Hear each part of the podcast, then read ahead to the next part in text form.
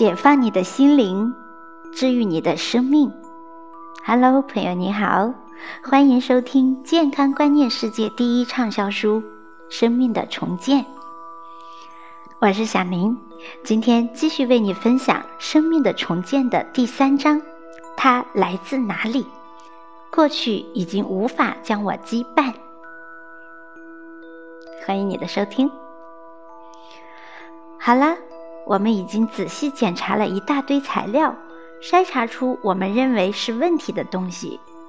现在，让我们回到我认为是真正的问题上来。我们感觉我们不够好，这是因为我们缺乏自我肯定。我认为，如果生活中有任何问题存在，那么就一定有问题的根源存在。所以，让我们看看这种信念是从哪里来的。我们是如何从一个认为自己完美无缺的柔弱婴儿，变成了有很多问题、认为自己在某种程度上不可爱、没有价值的大人？大家想一想，一朵玫瑰花开始是一个弱小的蓓蕾，含苞未放时，它娇嫩可爱；花朵盛开时，它美艳可爱。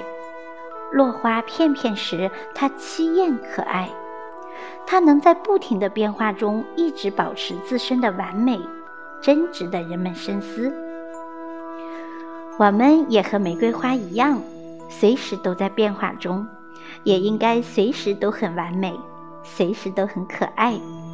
从婴孩到青少年时期，从中年到老年时期，保持各阶段的完美。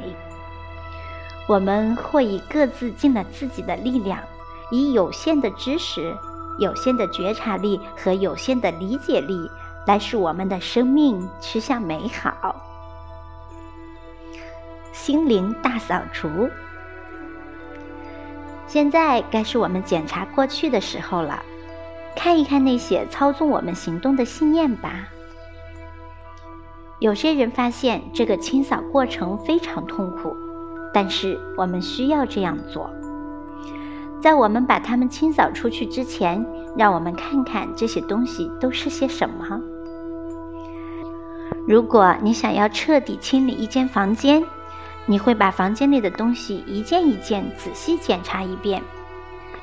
有些东西是你的心爱之物，你会拂去灰尘，将它们擦亮，使之焕发新的容颜。有些东西你认为需要翻新和修理，你会记下来该做哪些工作。有些东西再也没有用处了，该把它们扔掉了。你可以很平静地把陈旧的报刊和废物放进垃圾箱里。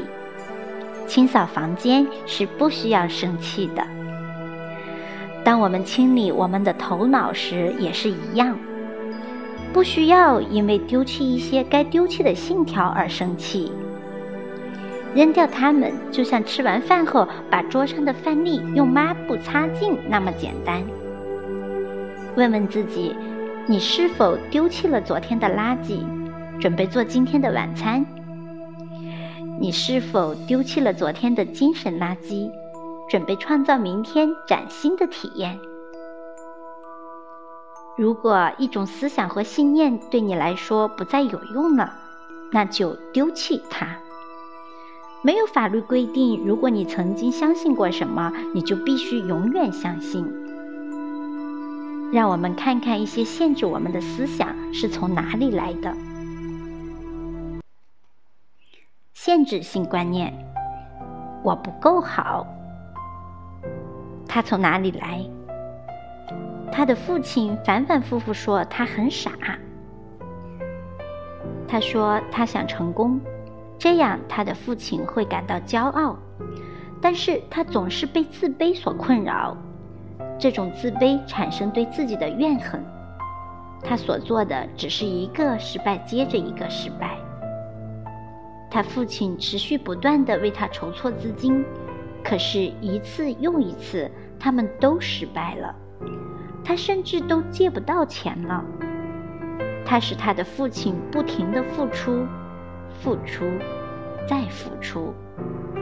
当然，他自己才是最大的输家。限制性观念，爱自己太少。他从哪里来？试图赢得父亲的赞同。他和他的父亲都想要同样的东西，他们父女俩总是意见分歧，总是吵架。他只是想要父亲的肯定，可是父亲却总是批评他。他的身体到处都疼，他父亲也一样。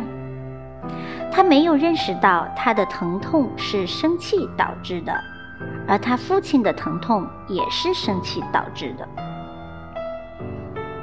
限制性观念，生活中充满危险。他从哪里来？可怕的父亲。